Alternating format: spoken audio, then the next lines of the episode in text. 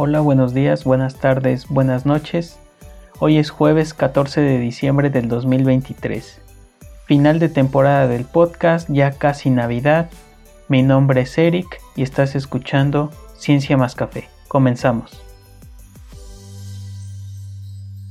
Hoy tenemos una gran invitada, la doctora Alma Cristal Hernández Mondragón, que nos va a hablar de la interfaz ciencia política. La doctora Alma es química farmacéutica bióloga por la Universidad Autónoma Metropolitana, maestra en neurofarmacología y terapéutica experimental y doctora en desarrollo científico y tecnológico para la sociedad, ambos grados otorgados por el CIMBESTAR.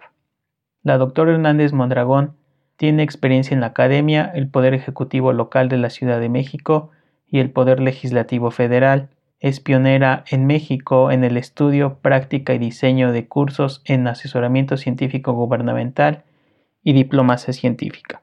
También es un entusiasta de la comunicación y la divulgación de la ciencia, ha sido becaria de la Academia Mexicana de Ciencias, del Instituto Científico Pfizer y del Consejo Mexicano de Mujeres Israelitas y el Consejo Nacional de Ciencia y Tecnología.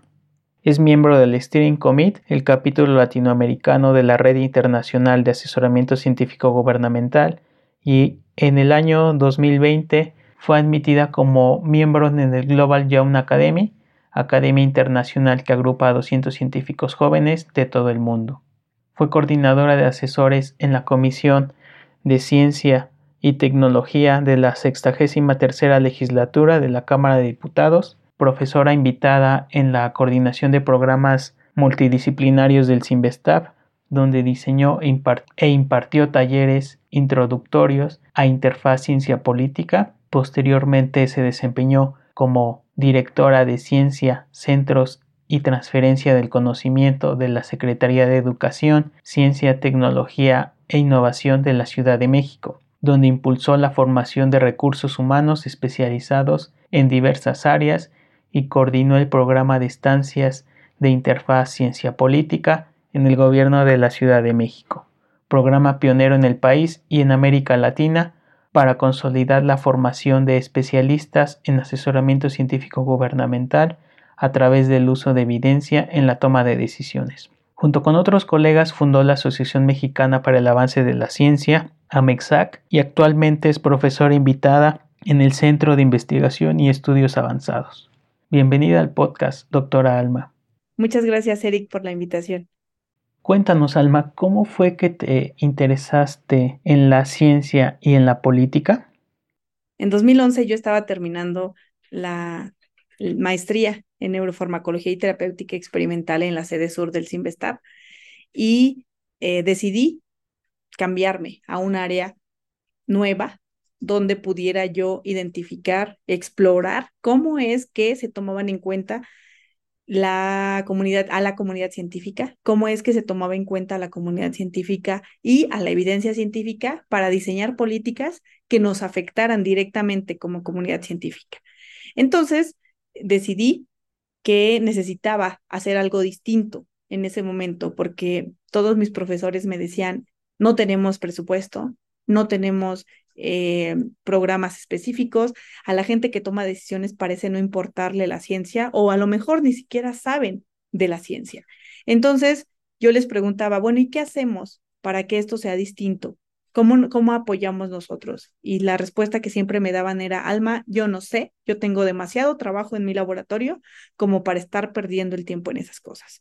Entonces decidí que quería eh, perder mi tiempo en hacer algo distinto, en intentar saber si era posible que nosotros, desde la comunidad científica, pudiéramos hacer algo más para ya no solo quejarnos, sino estar siendo activos y tener una incidencia directa, tanto en las políticas que nos afectan a nosotros como en las políticas que afectan a toda la sociedad.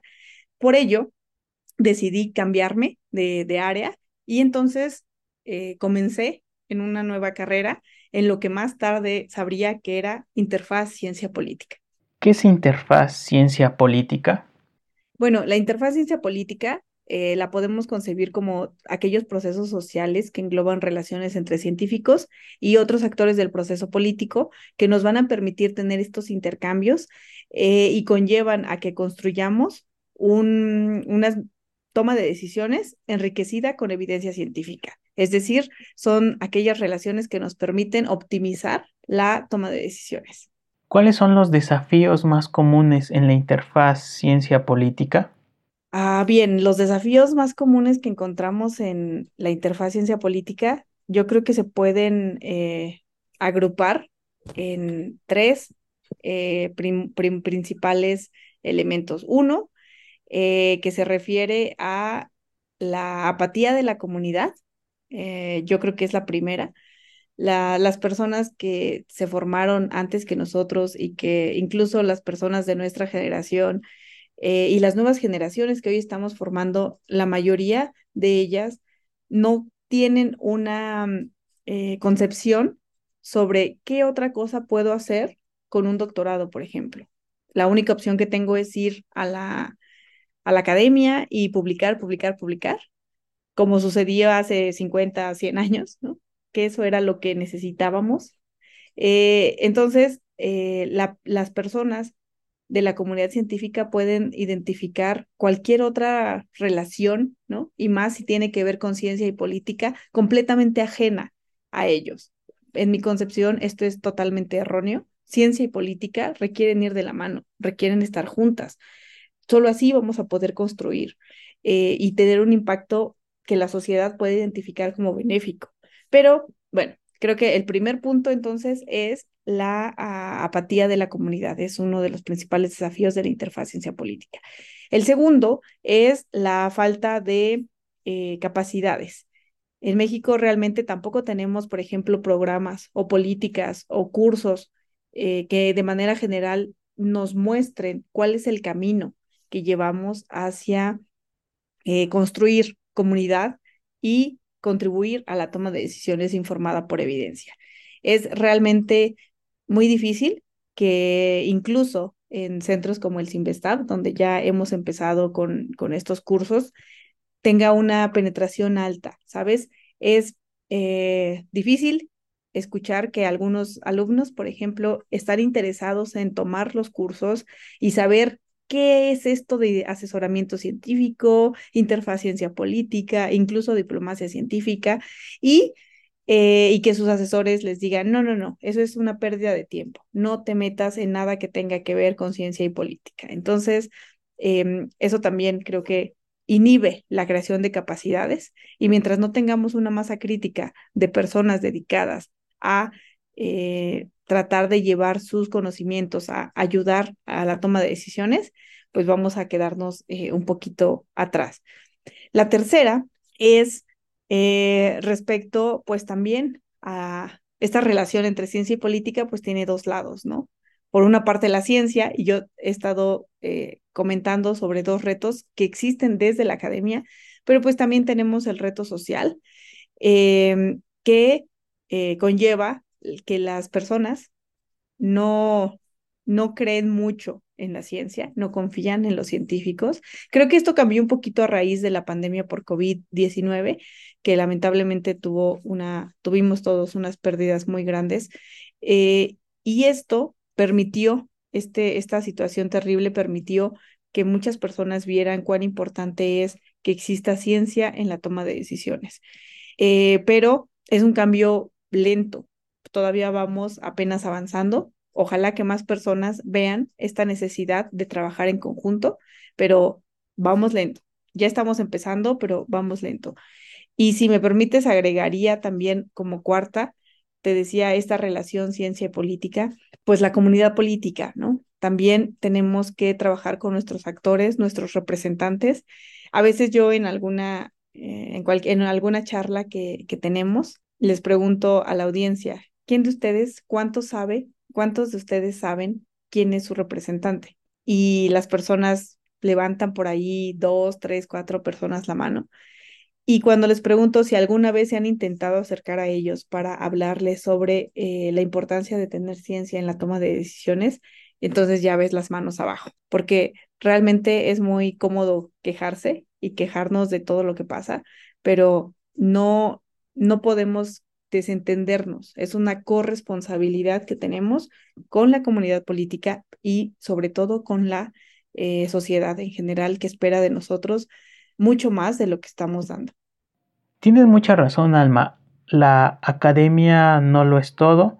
También existen otras áreas de oportunidad y creo que existe una falta de comunicación y de aceptación entre la sociedad y la sociedad científica. Por una parte, la comunidad científica está inconforme por los recortes presupuestales en materia de ciencia, tecnología e innovación y la sociedad eh, piensa que invertir en materia de ciencia solo representa un gasto. Entonces nosotros tenemos eh, una responsabilidad con, con la sociedad para hacerles saber la importancia que tiene la ciencia para el desarrollo del país y cómo eh, podemos cambiar este pensamiento que tiene la sociedad haciendo divulgación de la ciencia a todos los niveles, eh, primaria, secundaria, preparatoria, etcétera, para que así exista ese interés en la ciencia y solamente así se puede involucrar la sociedad.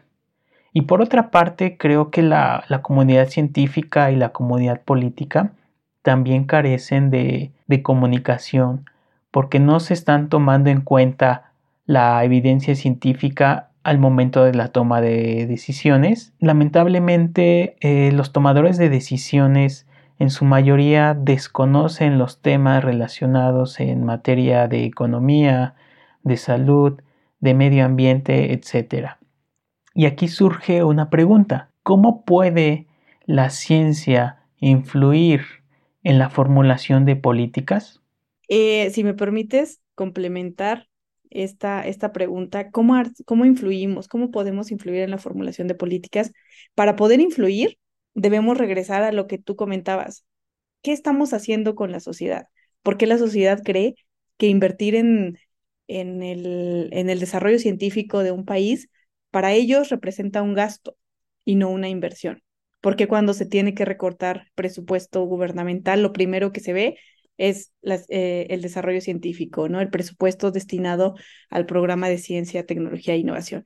Bueno, pues esto, eh, ¿cómo podemos influir? Creo que la primera cosa que tenemos que hacer, como bien dices, es eh, mejorar nuestra relación con la sociedad. ¿Por qué la sociedad le, le tendría que importar? ¿Por qué tendrían que estar atentos a que a la ciencia, a que a la comunidad científica nos vaya bien? A que tengamos suficientes recursos para desarrollar investigaciones. ¿Por qué a ellos les debería interesar? Si nosotros nos seguimos manteniendo en una torre, haciendo nuestras investigaciones, haciendo nuestras eh, graduaciones, nuestros publicar libros, artículos, eh, incluso patentes, que probablemente terminen solo en un cajón y nos den puntos para el SNI y puntos para el, otros sistemas de evaluación, pero ¿y a la sociedad eso de qué manera le está redituando. ¿Por qué? ¿Cómo es que nosotros estamos llegando con ellos? ¿Con qué resultados? ¿Con qué cara vamos a pedir algo? Eh, es básico, creo, que en una negociación llegues con algo que ofrecer. ¿Y qué podemos ofrecer? Pues hemos encontrado que las personas dicen, ya no es suficiente que me digas, yo gradúo alumnos, yo publico papers, ¿no? Necesitamos algo más, necesito que sentir que mi vida está siendo influida por el desarrollo que tú estás haciendo en, desde la comunidad científica. Llámese empresas de base tecnológica, llámese eh, nuevos productos, servicios, eh, llámese incluso un, cualquier compromiso social que nosotros tengamos, la sociedad lo aprecia. Y existen por ahí testimonios de, por ejemplo, John Holdren, que fue asesor científico de Barack Obama, en donde la recomendación que él hace a la comunidad científica es dediquemos al menos el 10% de nuestro tiempo en hablar con otras personas fuera de nuestra área académica y, y contarles qué estamos haciendo y por qué eso es importante para ellos. Mientras nosotros no tengamos un respaldo social, como comunidad somos súper pequeños. Imagínate, comunidad pequeña, apática y aparte alejada de la sociedad, realmente si pensamos en, en las lecciones históricas, no estamos eh, conduciéndonos hacia un, eh, un buen lugar. Muy interesante lo que nos acabas de mencionar, Alma, y como comunidad científica es necesario hacer un cambio e involucrarnos más con la sociedad. La siguiente pregunta, ¿cuál es el papel de los científicos en la participación activa en el proceso político? Eh, los científicos en, en, la arena política podemos participar de distintas formas. Dos de los principales autores eh, clásicos, por llamarlos de alguna manera, ¿no? de, de la última década, eh, porque la interfaz ciencia política realmente es una disciplina nueva. Eh, uno es Peter Gluckman, él es el fundador de la Red Internacional de Asesoramiento Científico Gubernamental y actual presidente del International Science Council. él nos habla de que hay al menos cuatro roles que podemos identificar. Uno que es los generadores de conocimiento, ¿no? individuos científicos que están generando conocimiento y que eh, es una actividad primordial, creo yo, de cualquier sociedad que se precie de buscar un avance en cualquier área. Eh, la segunda es, son sintetizadores de conocimiento, ¿no? Personas que agarran esta eh, información que se está publicando todo el tiempo y dicen vamos a trabajar para hacerla un poco más pequeña, para hacerla entendible para algunas personas. vamos a trabajar desde organismos para, desde academias nacionales, por ejemplo, las academias nacionales que tienen un montón de científicos asociados y dicen, bien, genera, ellos son los generados de conocimiento, yo sintetizaré todo el conocimiento producido por ellos. Eh, hay uno más que eh, se refiere a los científicos, a las personas con formación científica que pueden servir como revisores de políticas y que dicen, bueno, yo estoy evaluando la política de salud, la política de educación, la política de cualquier política que nos llegue, la podemos evaluar. No la diseñamos, no la no tuvimos nada que ver, solo estamos evaluándola. Y la última, y creo que esta es la que tiene un eh, énfasis especial, es los eh, intermediarios de conocimiento. Él los llama intermediarios de conocimiento.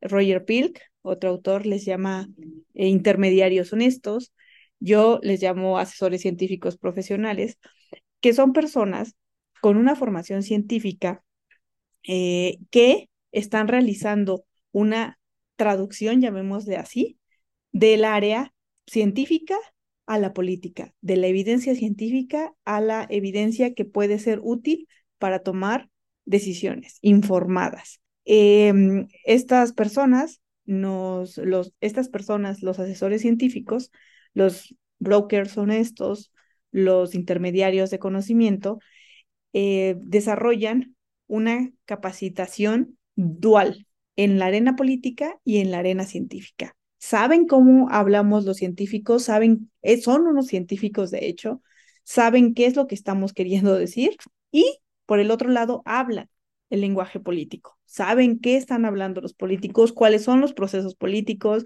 hacia dónde van los procesos políticos y son capaces de hacer este mix y decir, ok, está pasando esto, esta es la evidencia que podemos usar. En, entre estos, eh, en los intermediarios de conocimiento que sirven, ¿no? en los asesores científicos que sirven para, en los asesores científicos que llevan sus conocimientos y que son eh, un puente entre estas dos áreas, pues también hay algunas diferencias y no es ninguna mala, por supuesto, ambas son aceptables y nos referimos a aquellos que son, como en México lo hemos escuchado y conocido, lobistas, ¿no? Gente que hace lobbying, cabilderos, pero acá están cabildeando por eh, conocimiento científico. Puede ser que cabilden por conocimiento científico. Y eh, otros que están haciendo toda la, que están presentando todas las opciones. Unos, mientras unos limitan las opciones, los otros dan en la totalidad de opciones para que el tomador o tomadora de decisiones decida qué vamos a hacer.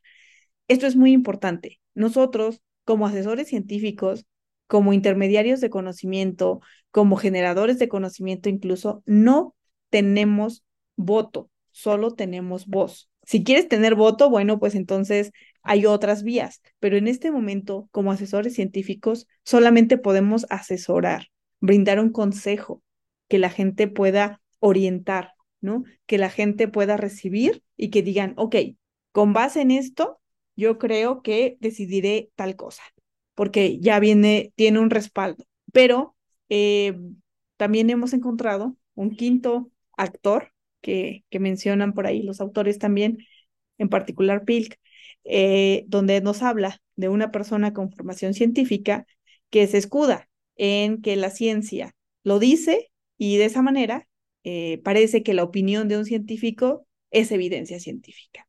Y no es así. Y aquí en México hemos visto muchos de estos casos. Entonces, em, creo que es importante que nosotros como científicos en formación o formados o jóvenes en etapas tempranas, incluso las personas que ya tienen una carrera consagrada, entendamos que nuestra opinión no implica eh, que, esté respaldada por la ciencia. Ojalá que lo esté y ojalá que tengamos una opinión informada, pero eh, hacerlo de manera automática no es la solución, ¿no? No es, no te brinda, un doctorado no te brinda una capacidad automática para poder ser tomador de decisiones o para poder asesorar de manera eficiente y pensando en la sociedad y en el contexto a un tomador de decisiones y cómo se puede mejorar la comunicación entre la comunidad científica y los responsables políticos? Creo que una de las maneras en las que se puede mejorar la comunicación entre nuestras comunidades es construyendo estos puentes, ¿cierto? Eh, un puente que nos permita transitar hacia la arena política y a la arena política transitar hacia la comunidad científica. Y en ambos lados necesitamos desarrollar capacidades. Em, en la comunidad científica, por ejemplo, en México, en ninguna institución existe una figura que permita a los tomadores de decisiones decir, oigan, estoy buscando información sobre tal cosa o pretendo hacer una, una iniciativa sobre em, obesidad, cáncer, eh, cualquier tema que, que te imagines y que la gente diga, ah, sí, mira, allí puedes hacerlo. Aquí, déjanos de aquí lo que tú necesitas y nosotros vamos a transmitirlo y vamos a identificar a las personas que te, que te pueden auxiliar y que te pueden asesorar y dar em, un informe o una em, comunicación con personas con quienes puedes tener una comunicación eh, informada sobre este tema. Eso no lo tenemos. Lo que tenemos ahorita es que las personas que son tomadoras de decisiones se les ocurre algo o tienen una, una idea o van a buscar a alguien y eh, ha sido muy particular, ¿no? Las personas que ya saben que te ayudan, siempre las buscan a ellas. Y esto puede no ser lo mejor porque vicia de muchas maneras el proceso. A lo mejor estás limitando todas las posibilidades a, las, eh, a una persona que puede tener las mejores intenciones, pero también no podemos saturar a esa persona nada más. Em, creo que una de las cosas que podemos hacer para mejorar esto es instalar capacidades en las instituciones para tener un área que tenga una comunicación permanente con las áreas que toman decisiones en los poderes ejecutivo, legislativo e incluso judicial. Considero que eh, formando a personal científico que tenga aparte una formación, como les decía antes, dual, también en cómo funciona el medio político, podría ser muy útil para las instituciones y no solo para las instituciones, para toda la sociedad. Eso de rebote nos ayudaría mucho en la política científica. Hace rato, perdóname que regrese, hablabas de eh, que puede que los tomadores de decisiones, las personas que están a cargo de tomar las decisiones, no tengan el conocimiento pleno de muchos de los temas. Y eso es completamente normal. Nuestra constitución eh, permite y de hecho requiere que los representantes de la sociedad sean justo eso, representantes, y no podemos aspirar a que todos los representantes tengan un grado, por ejemplo, em, o que sean parte de tal o cual grupo, pero sí podemos buscar una representación y eso es lo que nos, nos pide la Carta Magna, eh, buscar la presencia de las personas que eh, representen a lo que tenemos en México, a los sectores, a las poblaciones, y con ayuda de las acciones afirmativas, pues también estamos avanzando. Sin embargo, no vemos que haya mucho interés ni de la comunidad científica ni de la comunidad eh, académica tal cual en formar parte de, estas arenas eh, o por lo menos en mostrar un respaldo efectivo hacia la toma de decisiones informada por evidencia científica. ¿Cuáles son los ejemplos más exitosos de colaboración efectiva entre científicos y políticos? Creo que podemos hablar de las oficinas que tienen eh, instituciones y parlamentos en donde tienen científicos trabajando de tiempo completo, como por ejemplo la oficina POST, la Parliamentarian Office of Science and Technology del Parlamento de Reino Unido. Por, eh, podemos hablar también de los institutos, por ejemplo, del, em, del Joint Research Center de la Unión Europea eh, y de muchas otras unidades que se han formado para crear mecanismos de asesoramiento científico a las personas que toman decisiones. En Europa, en Asia, en Norteamérica, podemos identificar estas eh, estructuras.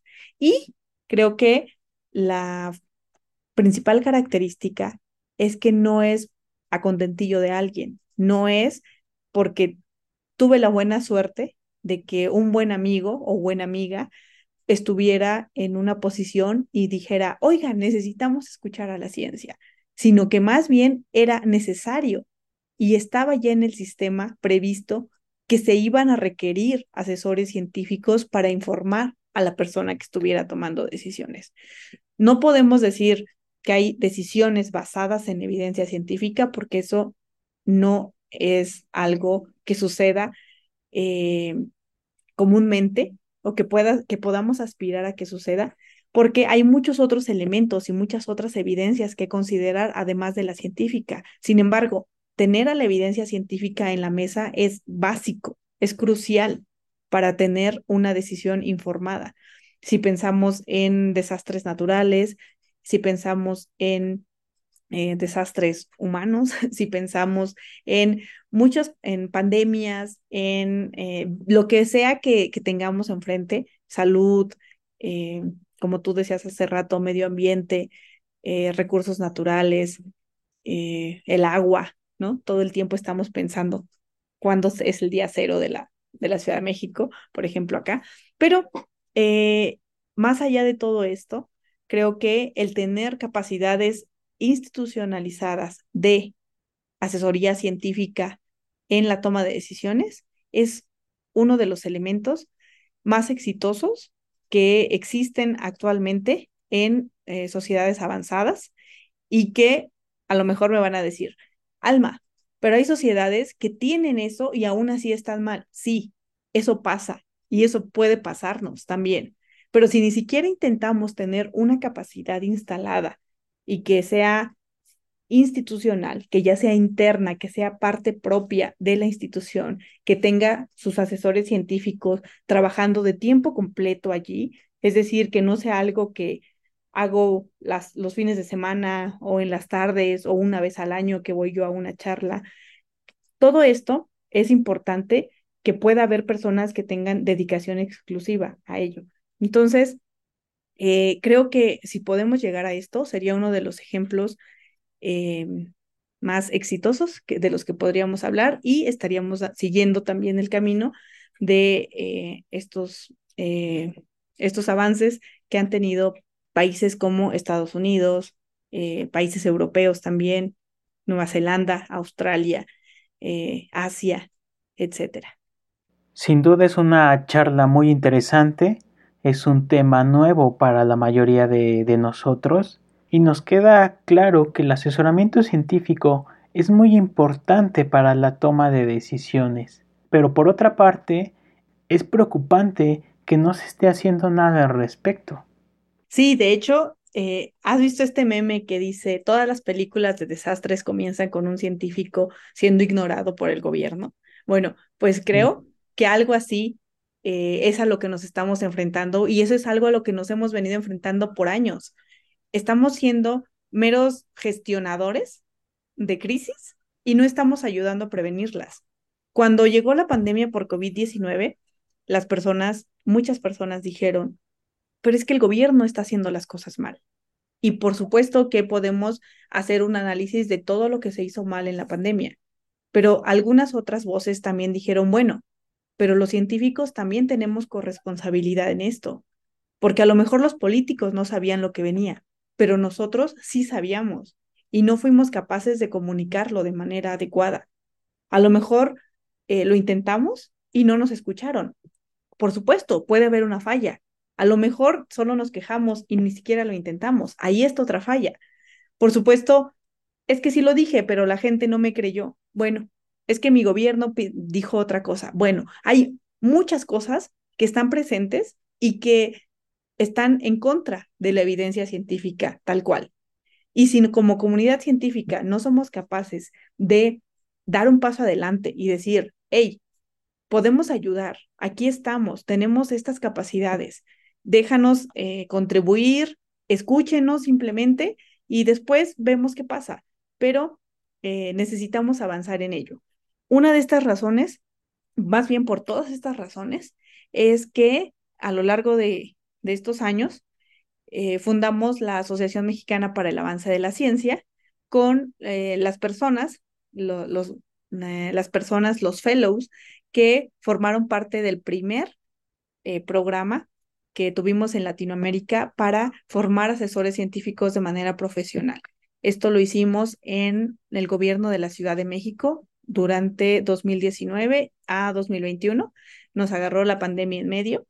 Fue realmente un reto mayor también para las personas que estuvieron involucradas. Hubo seis personas, seis doctores en ciencias, em, cuatro mujeres, dos hombres, en donde eh, fueron asignados a secretarías de la ciudad y a dependencias, en donde, dependiendo de su área de expertise, podrían tener una, eh, un conocimiento y brindar una asesoría a la persona titular de esa dependencia.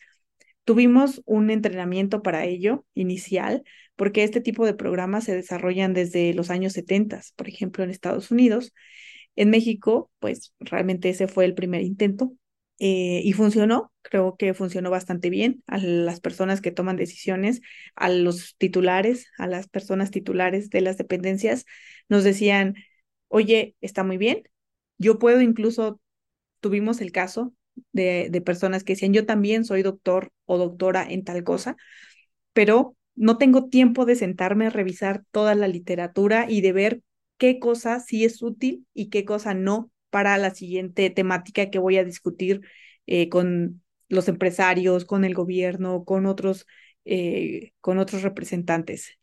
Eh, pero si tengo aquí un asesor científico que sabe que yo voy a tener esa reunión con tal finalidad y con tal, en tal tiempo y demás, es capaz de ponerse a revisar la literatura y brindarme a mí puntos que son cruciales que aborde y que toque. Eso no lo puedo lograr estando yo solito y no lo puedo lograr tampoco teniendo solo científicos que un día me agarran y me avientan un bonche de papeles y me dicen, ahí están todos mis, mis artículos científicos. Ahora, eh, ahí tienes la respuesta para tus preguntas. Eso tampoco funciona así. Entonces, eh, con ellos, con su experiencia, y con su apoyo fundamos la Asociación Mexicana para el Avance de la Ciencia.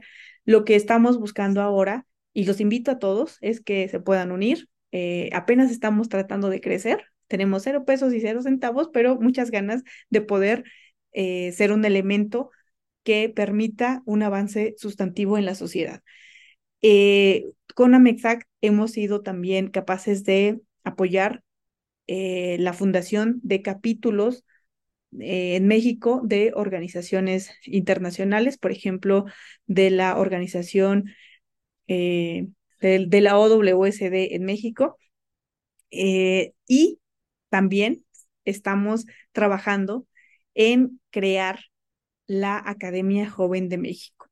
¿Qué es la Academia Joven de México? Bien, eh, pretendemos que sea un espacio que reúna a personas líderes que estén terminando su doctorado o en etapas tempranas de su carrera para que puedan eh, llevar y poner, en, y poner en la agenda temáticas que son importantes para nuestra comunidad, pero también que tienen un compromiso social demostrable, además de una excelencia académica. Eh, eso es básico, ¿no? Ser excelentes científicos, sí, pero ya no basta con ser excelentes científicos. ¿Qué estamos haciendo por la sociedad donde nos desarrollamos? Si juntamos, si juntamos esas dos partes, excelencia científica y compromiso social demostrable, tenemos a personas que serán parte de la Academia Joven de México. Esta academia eh, está abierta ahorita, de hecho, la convocatoria para ingresar, eh, para postular y ser seleccionados. Eh, se cierra el 31 de diciembre, entonces todas aquellas personas jóvenes, ¿a qué se refiere con jóvenes? Bueno, pues personas que tengan menos de 40 años o que hayan terminado su doctorado en los últimos 10 años. los invitamos también a que se puedan unir ya sea a MEXAC o a la Academia Joven de México. A nombre del equipo de Ciencia Más Café conformado por Andrés, Miguel y su servidor Eric, agradecemos la participación de la doctora Alma Cristal Hernández Mondragón. Doctora, ¿alguna red social que puedas compartir con los radioescuchas que están interesados en tu proyecto y se puedan poner en contacto contigo? Sí, Eric, muchas gracias. Bueno, pues eh, estoy en las redes sociales como Alma Cristal HM también eh, tenemos una página web, amacristalhm.com, en donde pueden eh, encontrar y sobre, donde pueden encontrar más información sobre todo este proyecto. Uh, amexac.mx también es una de las páginas donde pueden ustedes identificar elementos sobre esta trayectoria que estamos buscando realizar sobre el proyecto. Algo importante que creo es que eh, aun cuando en este momento soy yo la mm, representante o la cara visible de este proyecto, en realidad somos muchas personas detrás y es importante que tengamos presente también que debemos dejar de pensar en personas y mejor pensemos en instituciones. Creemos las capacidades independientemente de la persona que esté allí. Entonces, si nos ayudan a reforzar esto y a generar el, el cambio que queremos ver, a no ser la misma persona que va a todas las conferencias sobre un tema, a no ser la misma persona que lidera la organización todo el tiempo, a no ser la misma persona. Se necesita compromiso, se necesita liderazgo, se necesita eh, apoyo. Entonces, déjenos saber que ustedes también están interesados. Eh, entren a nuestras redes sociales y ayúdenos. La última cosa que me gustaría compartir, si me lo permites, Eric, es que después de todo esto, después de todo este caminito que hemos avanzado, em, realmente nos hemos encontrado con muchas, eh, muchos obstáculos que de repente sí te frenan, hablando de qué sigue en esto. Ya intentamos desde la academia, ya intentamos desde la sociedad civil, ya intentamos de manera individual. ¿Qué más podemos hacer? Bueno, y hablando eh, con el proyecto que estoy representando, pues decidimos que era momento también de intentarlo desde la toma de decisiones de forma activa, como ciudadanía activa, buscando una candidatura, eh, perdón, buscando una candidatura ciudadana en eh, un instituto político que brinda el 50% de candidaturas a personas que no son militantes. Entonces decidimos intentar, intentar buscar esta vía para que más personas tengan presentes que es posible que exista una política que te escucha y también escucha la ciencia. Entonces, em, si ustedes también están interesados en una política que te escucha y escucha la ciencia, por favor, déjenos su respaldo. También en las redes sociales que les mencioné van a encontrar información acerca de, de este tema. Y bueno, es una nueva aventura y vamos a ver en qué termina. Mucha suerte Alma en este nuevo proyecto que estás incursionando. Yo estoy convencido que si es necesario crear este puente entre la ciencia y la política, y si los radioescuchas están convencidos, apoyen el proyecto de Alma. En la descripción de este podcast estarán los links para más detalles. No, gracias a ti, Eric, y mucho éxito en los siguientes episodios. Y gracias por este trabajo que están haciendo.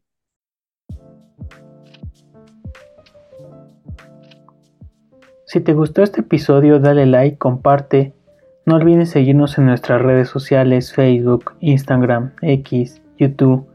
Si desean que en un futuro hablemos de algún tema en especial, pueden mandarnos un mensaje directo en nuestras redes sociales o un correo a cienciamascafé.gmail.com. Por último, el equipo de Ciencia Más Café les desea felices fiestas y nos vemos pronto en la segunda temporada. Hasta la próxima.